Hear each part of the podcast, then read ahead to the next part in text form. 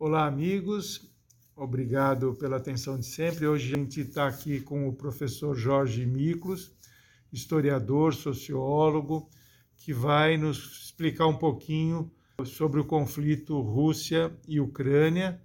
Mas a gente vai aproveitar toda essa experiência dele, todo esse conhecimento dele, para voltar um pouco no tempo, né, para poder entender, do ponto de vista histórico, esse conflito que hoje acontece e que nos assusta, em função da possibilidade da ocorrência até de uma terceira guerra mundial. Então é importante que a gente olhe para o passado para entender o presente e projetar o futuro. Bom, professor, inicialmente obrigado pela participação e eu queria já emendar uma primeira pergunta que é entender um pouquinho como se formou a União Soviética e como a Ucrânia entra nesse processo. Bom, em primeiro lugar, é, muito obrigado, João, é, pelo convite.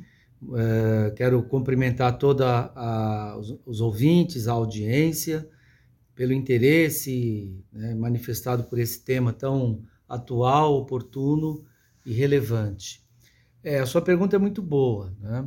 Eu, eu, vou voltar só um pouquinho antes, né? só um, um bocadinho antes. Assim. Antes da União Soviética existir, o que existia era o Império Russo. Império Russo sempre foi, a Rússia sempre foi um, um, um grande império. O que, que, era um império?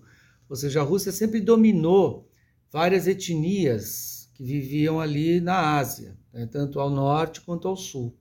Então, o, o Império dos Czares. Né? Existia um regime político chamado czarismo, e a, a Rússia dominava né, toda aquela região, Mongólia, essas regiões que são chamadas Turcomenistão, Afeganistão, a, eh, a, a Geórgia, né? e toda essa região era chamada de Império Russo. Né? Ou seja, por que império? Porque além da Rússia, outras etnias, outras nacionalidades né, estavam também colocadas ali nessa grande Ásia, essa grande Eurásia.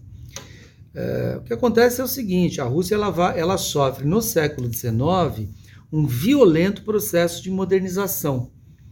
É, em que sentido? Em que a modernização que já estava em curso na Europa Ocidental, Inglaterra, França, Alemanha, primeiro na Inglaterra, depois França e Alemanha, começa a penetrar na, na, no Império Russo. Então, industrialização e começa a surgir também as grandes cidades, migração é, é, do campo para a cidade, então as cidades começam a crescer, especialmente Moscou e São Petersburgo, né, que eram duas cidades muito fortes na Rússia.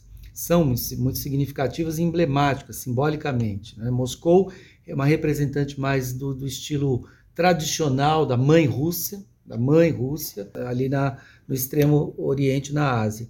Então, a União das Repúblicas Socialistas Soviéticas, formada em 1922 e dura até 1991. Professor, o povo ucraniano, ele é um povo russo porque dizem que a Ucrânia é parte da Rússia. Como é que é essa mistura? Bom, boa pergunta. São países, são, são é, hoje entidades nacionais vizinhas, né, fronteiriças, né, e sim, com muitas afinidades culturais, linguísticas, étnicas, alimentares comuns. Né? Agora, do ponto de vista é, estritamente é, linguístico e estritamente do ponto de vista da, do Estado-nação, são entidades soberanas e independentes, né? mas com muitos contatos. Eles têm em comum o fato deles fazerem parte do, do que a gente chama de povos eslavos, né? ou seja, mas não é só a Ucrânia. Né? Os poloneses, os ucranianos, os, os povos da Letônia, da Estônia, da Lituânia, a Sérvia, são todos chamados povos eslavos, né? Que pertencem também e, e, é, e, que compartilham com os russos essa mesma origem. Né? E por isso que eles têm é, similaridades linguísticas, similaridades culturais, são muito é, é próximos um do outro, é, mas que acabam conservando a sua, vamos dizer assim, a sua soberania nacional o, tanto o povo ucraniano como o povo russo eles têm similaridades, né? Eles têm é, proximidades, são regiões fronteiriças e que eles têm a mesma origem étnica comum, ou seja, pertencem a essa, essa grande, é, é, que falava-se inclusive às vésperas da Primeira Guerra Mundial, a esse conjunto de povos que, é, que se sonhou um dia em fazer uma unidade entre eles, que se chamava de pan-eslavismo, né?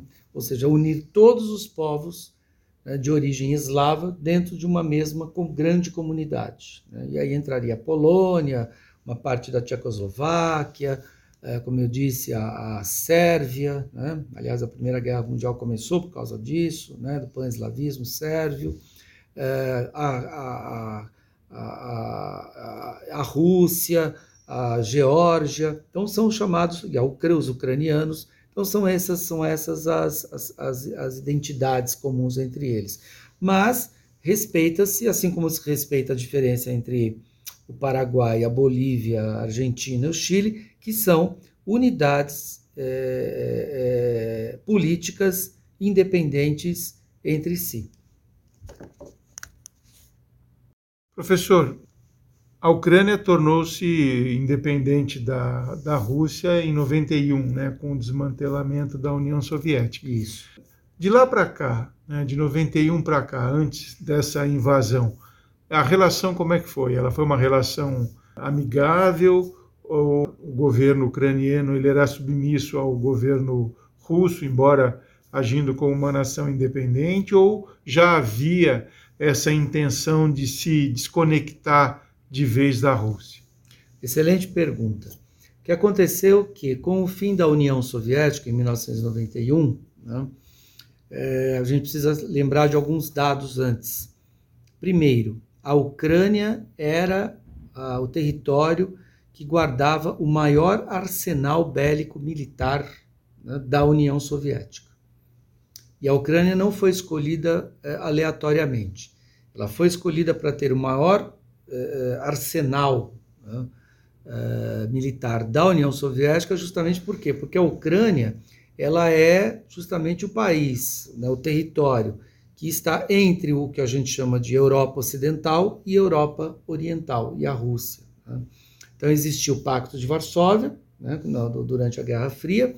O Pacto de Varsóvia foi criado justamente pela União Soviética e os seus países satélites na época, que era a Polônia, a Tchecoslováquia, a Hungria e tal, para formar uma aliança de resistência militar à OTAN, a Organização Tratado do Atlântico Norte. Né?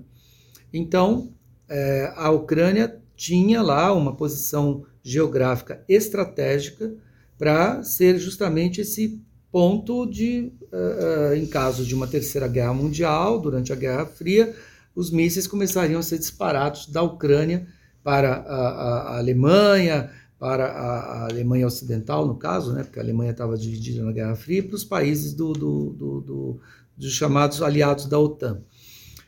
Uh, quando a, a, União Soviética se desfez, se desfez junto a esse, esse pacto de Varsóvia. O, o, pacto de Varsóvia também se foi desfeito, né? até porque os países chamados leste europeu, ou como é conhecidos, da Cortina de Ferro, nome dado pelo Winston Churchill, Cortina de Ferro, é, esses países se tornaram independentes né, é, do, da influência soviética, né, inclusive a Alemanha, que foi o caso de reunificação da Alemanha. E, e dentro da Ucrânia surgiram duas forças, né? forças políticas e com projetos políticos distintos.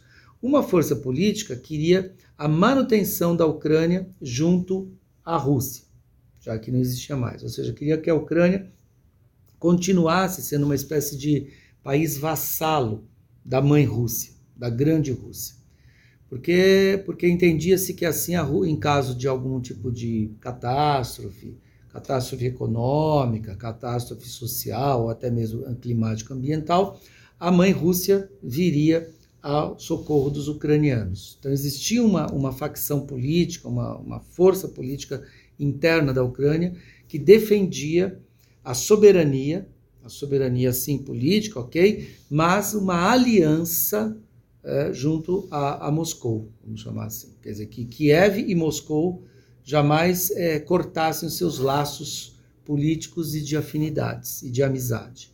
Porque em caso de, um, de uma crise, seja ela qual for, o, esse grupo entendia que a Rússia viria em socorro do povo ucraniano. Né? Então existia essa força, como existe até hoje lá dentro. Né? Existia uma segunda força contrária a essa, uma força que não só é, defendia a manutenção da soberania nacional, mas como, sobretudo, a total separação entre Kiev e Moscou. Né? Então, existia uma força, essa segunda força olhava mais para a Europa Ocidental, estava de olho é, na Europa Ocidental, queria fazer parte desse mundo da Europa Ocidental. Por quê? Porque entendia-se que esse mundo era mais moderno, que esse mundo te traria mais progresso tecnológico, que, esse, que, eh, que a Europa Ocidental significaria mais empregos, melhores condições de vida, melhores cidades, enfim, modernização. Né? Então eles estavam divididos, a Ucrânia sempre esteve dividida. Né? Um lado olhando para as benesses do Plano Marshall, né? Foi a injeção de dinheiro feita pelos norte-americanos na Europa durante a Guerra Fria. Então, imaginava-se assim que Kiev ia se transformar numa espécie de Frankfurt, né? numa, numa, numa, numa cidade rica, desenvolvida e moderna. Então, que, então e que para que isso acontecesse era preciso ir se desvinculando e quebrando esses laços com a mãe Rússia, que era vista como um signo de atraso de manutenção de uma, de uma ordem. E o outro lado que achava que não, que achava que a, a Ucrânia só teria um futuro se ela permanecesse nos braços e no colo da mãe Rússia. Eu repito muito essa expressão mãe Rússia porque é uma expressão muito comum entre eles. Né? A Rússia é chamada de mãe. Né? Entre, entre os chamados povos que, que, hoje não fazem mais parte da União Soviética, ou que, ou que até hoje fazem parte da SEI, que é a Comunidade dos Estados Independentes, eles entendem que a Rússia é uma grande mãe. Né? Então existe até essa questão simbólica né, de querer ficar nos braços da mãe, que a mãe Rússia seria a protetora em caso de algum tipo de esgarçamento, de catástrofe e tudo mais. Dizer, então nunca foi uma relação pacífica. Não, nunca foi uma relação pacífica, até porque, é, primeiro, a própria Rússia sempre alimentava dentro da, da, da, da Ucrânia esse grupo favorável à manutenção desses laços. Né? E, é, e fazia oposição a esse grupo que queria a, a separação e a independência da Ucrânia. Né? Vamos dizer assim, uns queriam uma Ucrânia mais parecida com né, aquilo que viria a ser o American Way of Life, né, com aquela coisa da modernização capitalista, com a modernização burguesa. E outros queriam uma Ucrânia mais é, ligada à, à, tradição dos povos eslavos, do pan-eslavismo, que temia que a aproximação excessiva do Ocidente pudesse corromper, corroer essa tradição eslava, principalmente entre os jovens. Grande medo era esse, né, de que os jovens começassem a não querer mais falar uh, a língua eslava, que os jovens começassem a querer falar alemão, quisessem falar inglês, começassem a querer falar francês e começassem a abandonar essa tradição. Então, nesse caso, o, o temor era esse, então eles estavam sempre divididos. Professor, tem uma ala que dizem que, que na Ucrânia existem uma, uma ala simpatizante do, do nazismo e que isso é histórico, inclusive, e que persiste até hoje. É, corresponde à realidade essa, essa afirmação? Corresponde à realidade, sim. Só que não é um bloco majoritário, não é um bloco hegemônico, para usar aqui uma expressão da ciência política. Não é um bloco os chamados neonazistas ou simpatizantes do nazismo não são a, a grande força política dentro da Ucrânia.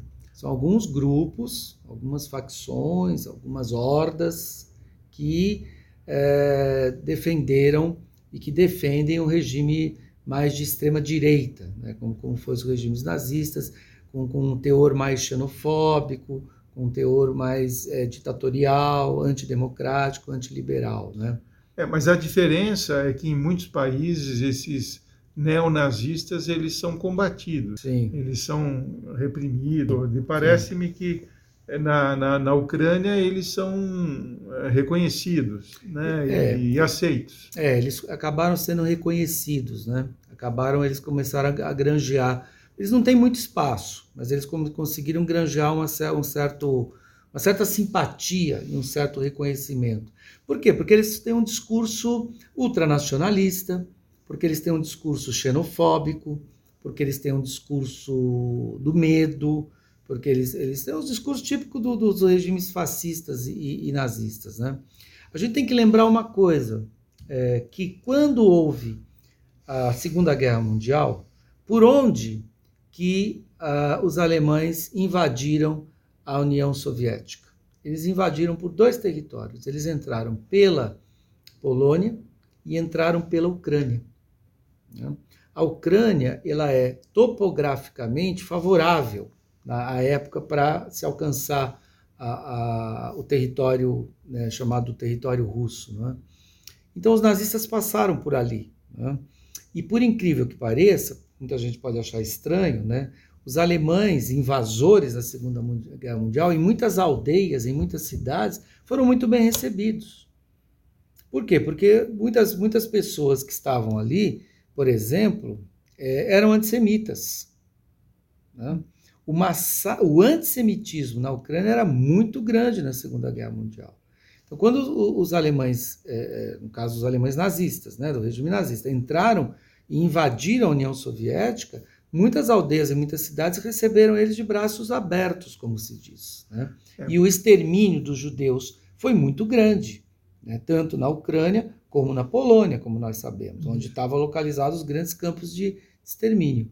Então, é, os grupos neonazistas, a gente pode dizer que eles são rescaldo muito desse passado uh, que teve a presença nazista ali com esse discurso fundamentalista, é, político, de ultradireita, é, reacionário, é, xenofóbico principalmente, né?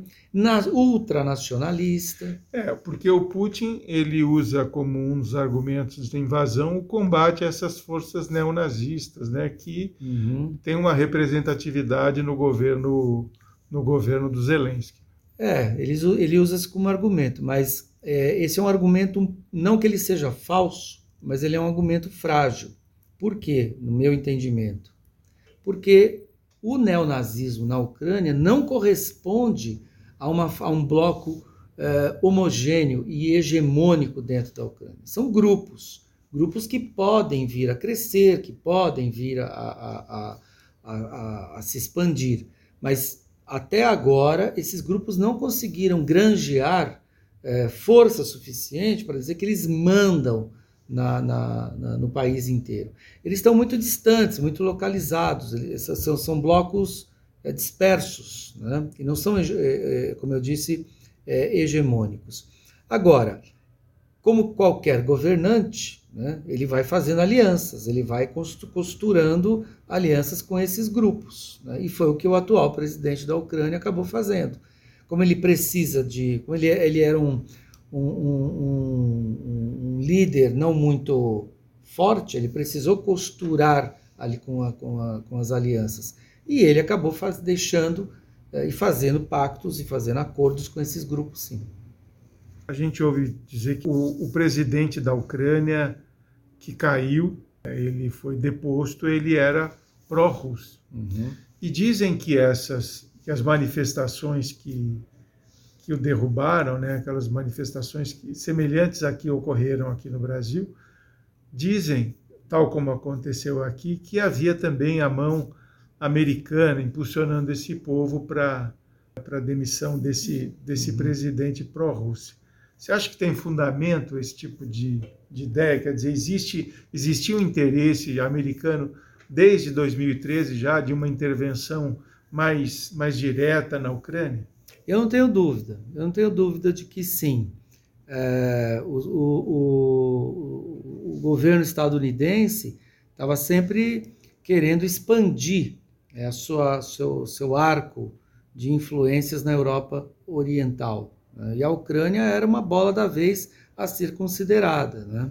Quer dizer, para os Estados Unidos ter um governo é, ucraniano é, ligado a, a, Washington era muito mais interessante do que ter um governo é, da Ucrânia mais fiel a Moscou. Né? Porque assim, um governo ligado a Washington, os planos americanos, tanto na parte econômica, política, geopolítica, poderiam ser mais bem traçados. Então, sim, é, a gente sabe que a história né, do, do, do, dos Estados Unidos, né, desde a época do século XIX, né, desde a época depois da expansão para o oeste, sempre foi uma história de muitas intervenções na América Latina, né, isso no século XX e nas ditaduras militares do século XX, na Europa, após a Segunda Guerra Mundial, a influência dos americanos ali no, no, no plano Marshall e, e, sobre, a, sobre a OTAN é muito grande.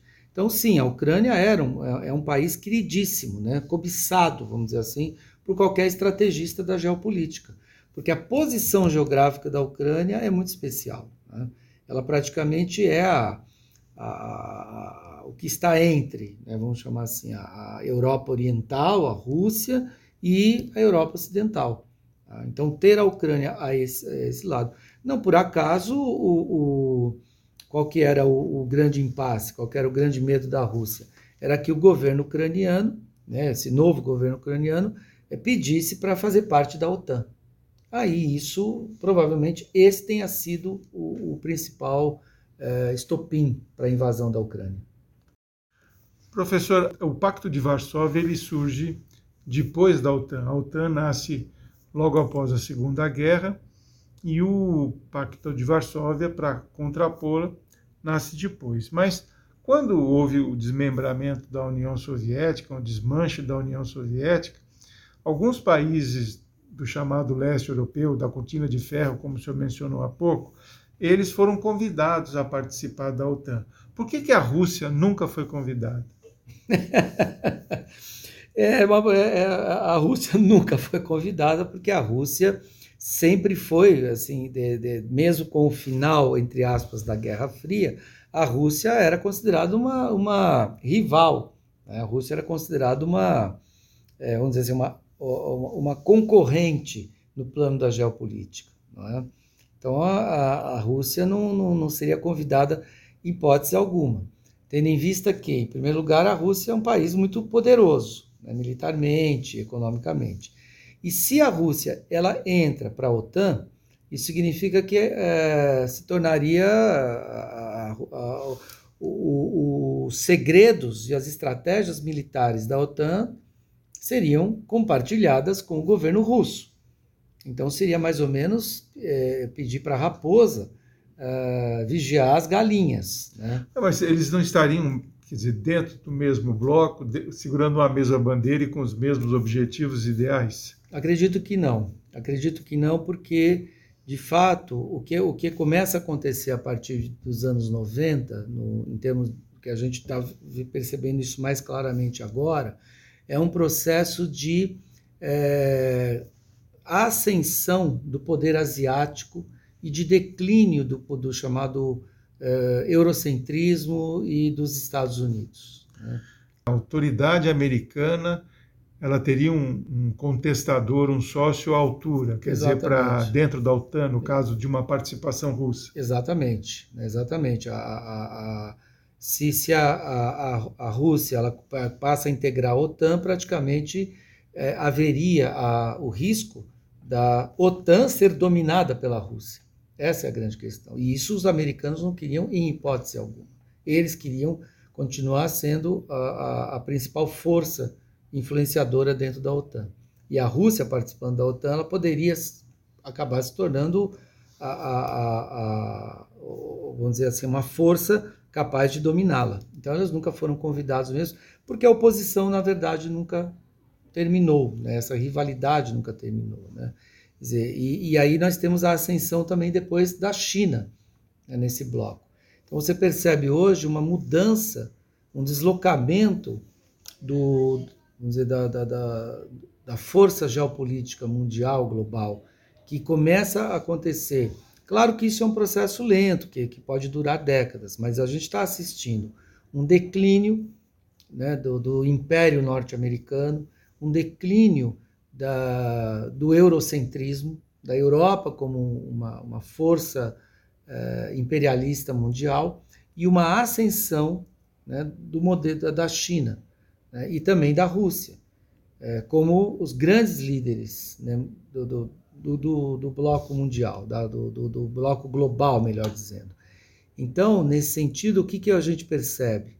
A gente percebe que a Europa ela, ela caminha para um declínio. Declínio econômico, declínio demográfico, inclusive. Né? A Angela Merkel, um pouco antes de deixar o, a, o poder, né, como chanceler alemã, ela falou que em 100 anos a Alemanha não existiria mais como cultura. Por quê? As mulheres alemãs não querem ter filhos. As mulheres europeias, em geral, não querem mais ter filhos. Né?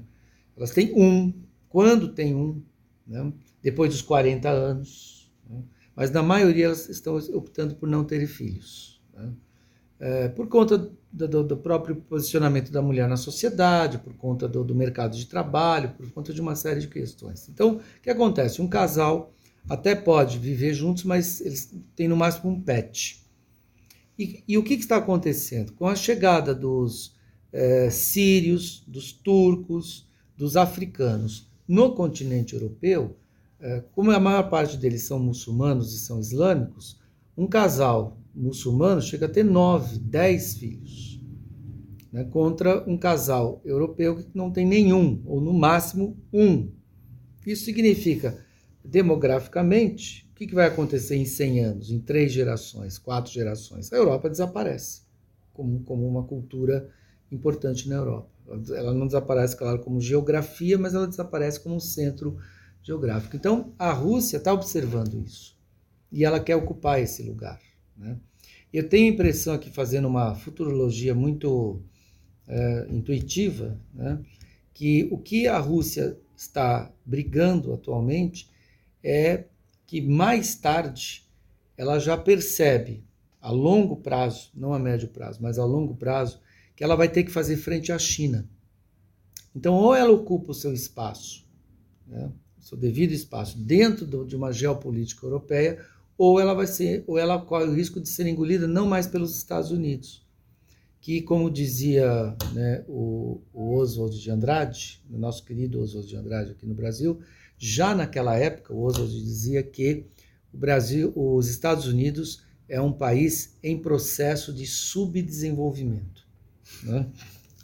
Professor, o senhor disse há pouco que é, existe um declínio do Império Americano e uma ascensão Rússia e China. Só que uma coisa assim que eu percebo é que a China ela está evoluindo tanto economicamente como militarmente, ao passo que na Rússia a gente não vê a mesma o mesmo crescimento, né, das duas forças militar e econômica. Uhum. Nós não estamos vendo uma liderança chinesa mesmo, quer dizer, no futuro, eu acredito que a China não só tem uma liderança econômica e militar, mas sobretudo tecnológica. A China ela vai vencer essa guerra branca, né, vamos chamar assim, da economia e da é, maior influência sobre, sobre o planeta pela tecnologia. Aliás, essa não era uma bandeira do, do Biden quando logo que assumiu começou a conflitar uhum. com a China, né? Sim. Antes dessa história da Rússia e Ucrânia entrar na parada, quer dizer, o alvo dele era a China, não é? Exatamente, o alvo dele era a China, porque os chineses eles estão, eles estão desenvolvendo é, tecnologias de ponta e tecnologias que dão todo o amparo e o suporte para o desenvolvimento econômico, como por exemplo a tecnologia do 5G. Essa é uma tecnologia que hoje está na mão dos chineses. Tá? E os chineses estão vendendo essa tecnologia para o mundo todo. Né? E se eles são os donos da tecnologia, são eles que. Né? Já diz, a, diz a, a, história diz assim, né, que é, quem paga a orquestra escolhe a música. Né? Então, os chineses é que vão escolher a música que vai ser tocada, porque eles são os proprietários dessa tecnologia né, do 5G. Então, é econômica, é militar, mas é também e, sobretudo, tecnológica. E o que eu vejo na Rússia é que a Rússia está percebendo que isso a longo prazo. Não, não, não estou fazendo uma análise de conjuntura agora. Estou tentando, é, como historiador, fazer aquilo que o, o Brodel, né, que foi um grande historiador da, da Escola dos Análises, da segunda geração dos análises, falava: é preciso fazer uma leitura de longo prazo para entender os processos históricos. Né? Então, normalmente o historiador ele é treinado né, para fazer leituras de longo prazo, de long, são processos de longa duração enquanto que os jornalistas eles são treinados para fazer análises mais circunstanciais e mais de conjuntura, né? mais do, do tempo presente. Né? E os historiadores olham de forma mais, mais abrangente. Então, eu, me lembrando aqui do Brodel, estou imaginando o seguinte: o que, que os russos estão pensando? Bom, quem vai mandar nessa, nesse jogo, quem vai ser o dono da bola, e vai ser o dono da bola, do apito, do campo, das bandeirinhas e, e, e das traves, vão ser os chineses. Então, nós não podemos ficar atrás. Então, precisamos ocupar o nosso espaço no mundo. E ocupar o espaço do mundo é ocupar territorialmente, mantendo a sua influência. Agora, professor, voltando para a questão Rússia e, e, Ucrânia. e Ucrânia, esse interesse dos americanos da OTAN, aliás, antes de falar, por que, que a OTAN continua ativa? Quer dizer, a, a, União Soviética foi desmantelada, quer dizer, a cortina de, cortina de ferro virou uma cortina de papel. Quer dizer, para que manter a OTAN? Então, essa, essa era a, a, a, essa é o, a, grande, a grande pergunta, né? a grande questão que está posta. Né? Uma vez que a União Soviética se desfez, se desmantelou pela glasnost, perestroika, todo aquele processo que aconteceu lá na era Gorbachev dos anos 80, o, ide, o caminho seria que a OTAN também deixasse de, de, de existir. Acontece o seguinte, né? entendeu-se a leitura né, da época, qual que era? A leitura da época era o seguinte, que a Guerra Fria tinha tido um vencedor. Que a Guerra Fria tinha tido um vencedor. E que o vencedor tinha sido os Estados Unidos. Já que o que aconteceu foi um colapso da União Soviética. Né? Então, aos vencedores ficam os privilégios. Então, a manutenção da OTAN ela se deu por conta de que nos anos 90, apesar da União Soviética não existir mais, a União Soviética foi vista na Guerra Fria como uma grande perdedora. Né? Até um, um, cientista político né, nipo-americano chamado Francis Fukuyama, você deve se lembrar muito bem desse nome, chegou a escrever um, um, um livro que fez muito sucesso, criou muita polêmica na época, chamado O Fim da História. Né? Nesse livro ele dizia, bom, claramente que é, a Guerra Fria terminou com a derrota, não militar, mas uma derrota do socialismo chamado socialismo real. Né? E que os países é, do Ocidente, no caso Estados Unidos e Europa Ocidental, teriam triunfado.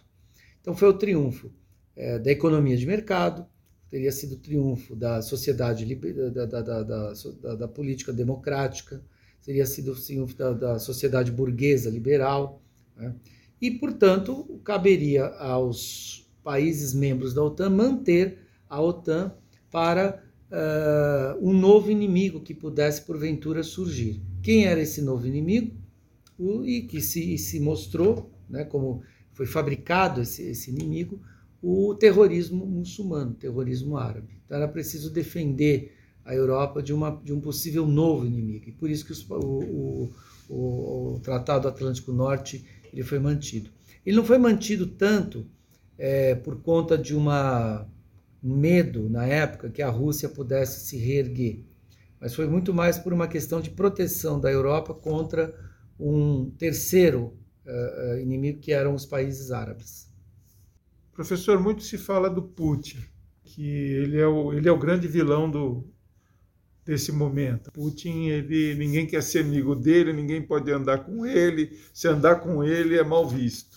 Ele não é santo, lógico, a gente sabe que ele é um cara duro, é um cara firme, mas ele está aí, está comandando um país com mão de ferro, como sempre, é, como era antigamente. Mas o que, que ele pretende mesmo com a Ucrânia? Qual é a ideia? Porque falam em expansão russa de fato é isso ou, ou simplesmente é colocar um governo simpatizante que não tenha interesses em participar da OTAN, coisas parecidas, ou seja, como se fosse uma, um país neutro, uma Suíça eslava. Uhum. Sua pergunta é muito boa. Acho que eu, eu, eu, vou, eu vou dar três respostas, tentar é, três respostas tangenciais aí, né? Primeira coisa, acho interessante se lembrar o seguinte: ninguém quer ser amigo do Putin, né? é, entrando na onda né, da modinha da época, né, hoje o Putin, Dostoiévski, né, e qualquer um que seja russo está sendo cancelado. Está né? Tá sendo uma política do cancelamento. Né? É, então, isso está tá, tá, tá, fazendo parte hoje da, da moda. Né? Agora, tem um dado que eu queria trazer que é o seguinte: né? É, uma das formas mais ideológicas de se ler a história é a forma maniqueísta. É sempre olhar a história como uma espécie de guerra entre o bem contra o mal. Isso chama-se maniqueísmo. Né? Então, sempre a, a imprensa, os governos, os governos e a imprensa elegem um vilão né, que é, é portador e depositário de todo o mal e os seus, né, e quem está do outro lado é portador de todo o bem. Né?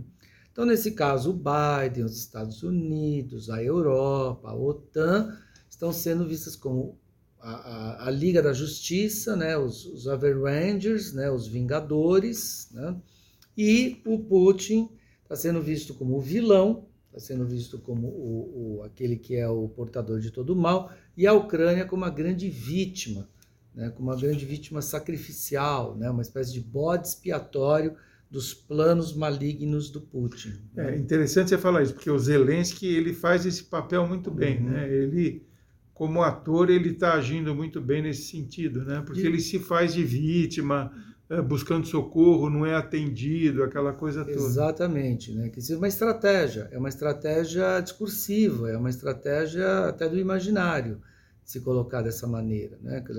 a luta do bem contra o mal. Né? É, e a Ucrânia vista como, como, como vítima.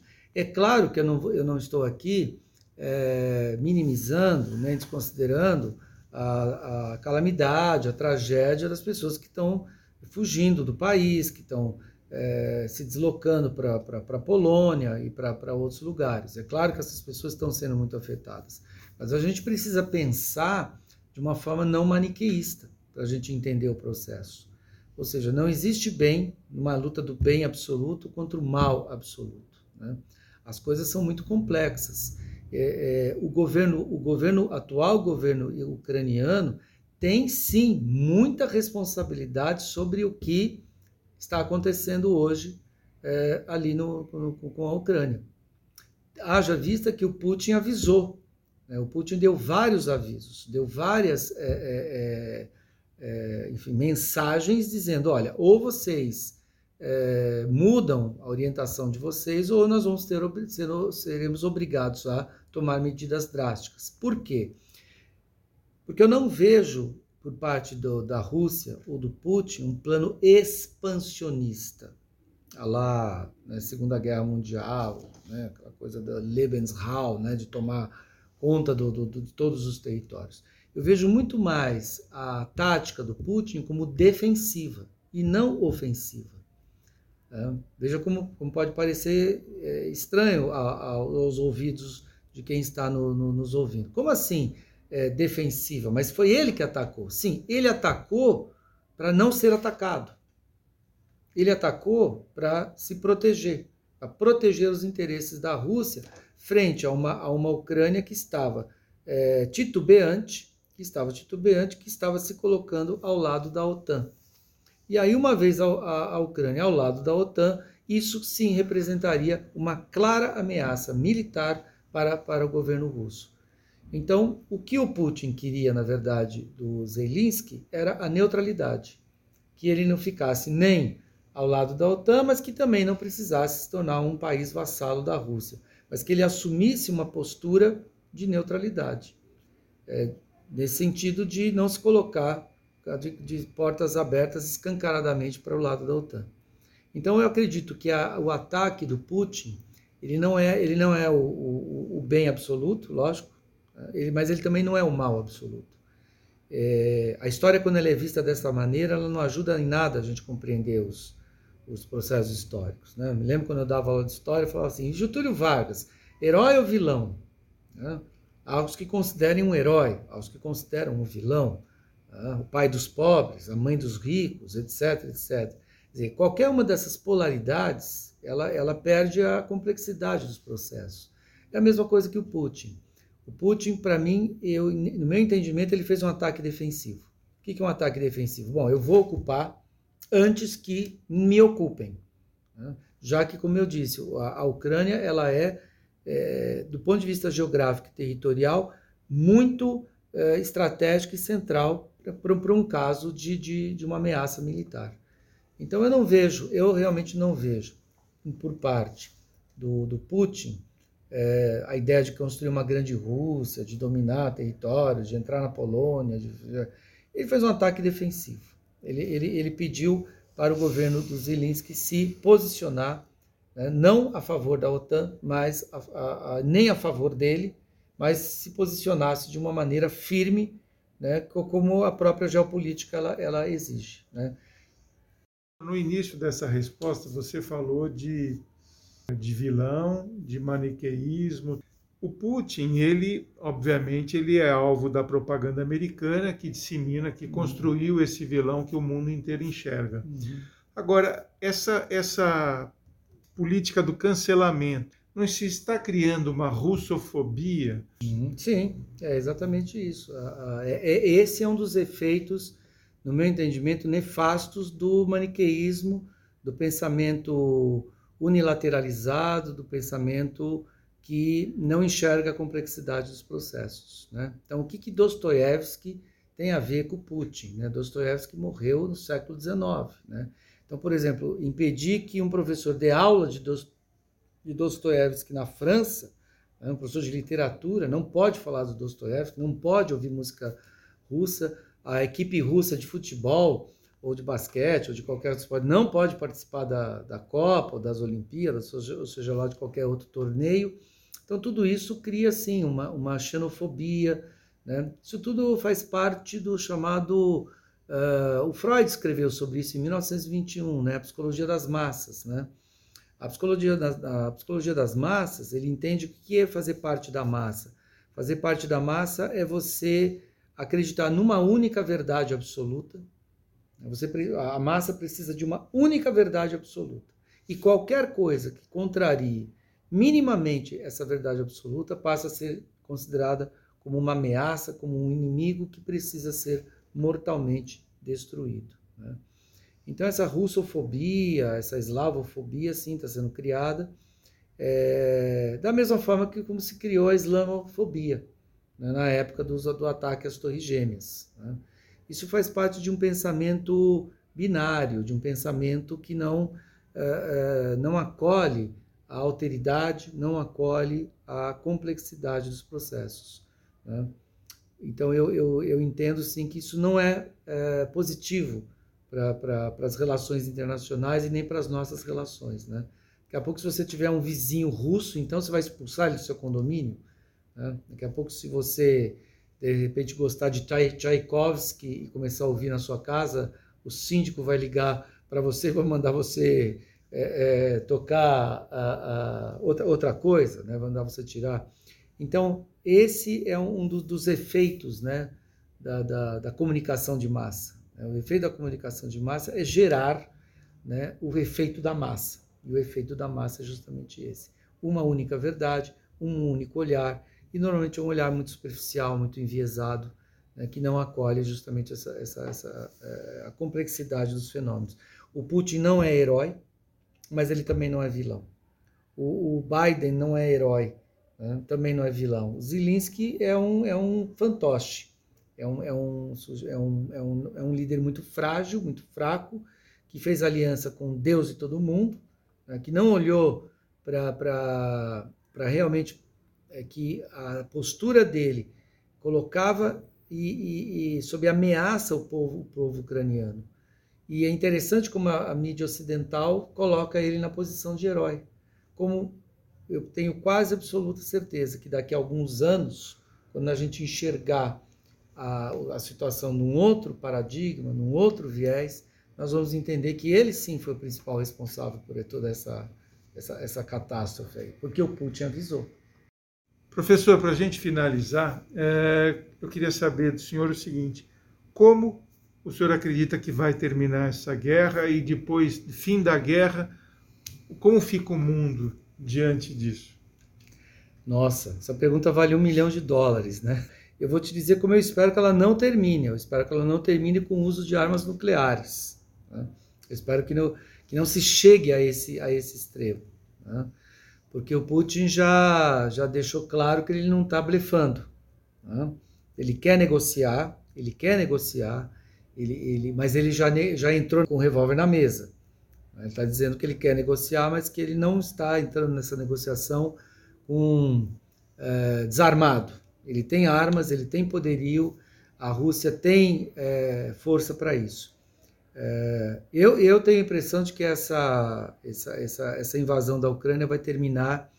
Agora eu vou fazer um, um, um prognóstico muito pessoal, muito subjetivo meu. Então acho que ela não, espero que ela não termine numa tragédia no, uso de armas nucleares. Espero que haja sim negociação, mas essa negociação vai, vai depender, no meu entendimento, de primeiro a, a OTAN definitivamente recuar do seu projeto de querer incluir a Ucrânia no, no, na sua aliança.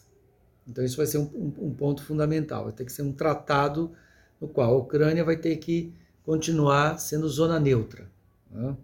E que a OTAN não vai a, acenar com a OTAN não vai assinar com a possibilidade da, de integrar a Ucrânia para lá. E, e, o, que, o, que, o que deve acontecer é uma mudança, portanto, no governo ucraniano. Né?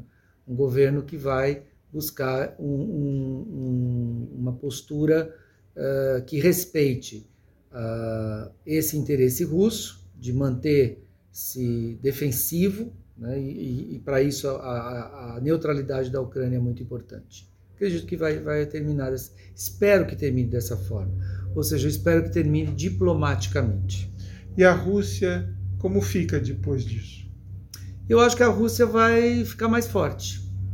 Eu acho que ela pode ser mal falada, né, mal, mal vista, é, retratada pela imprensa ocidental como a vilã da história, etc, etc.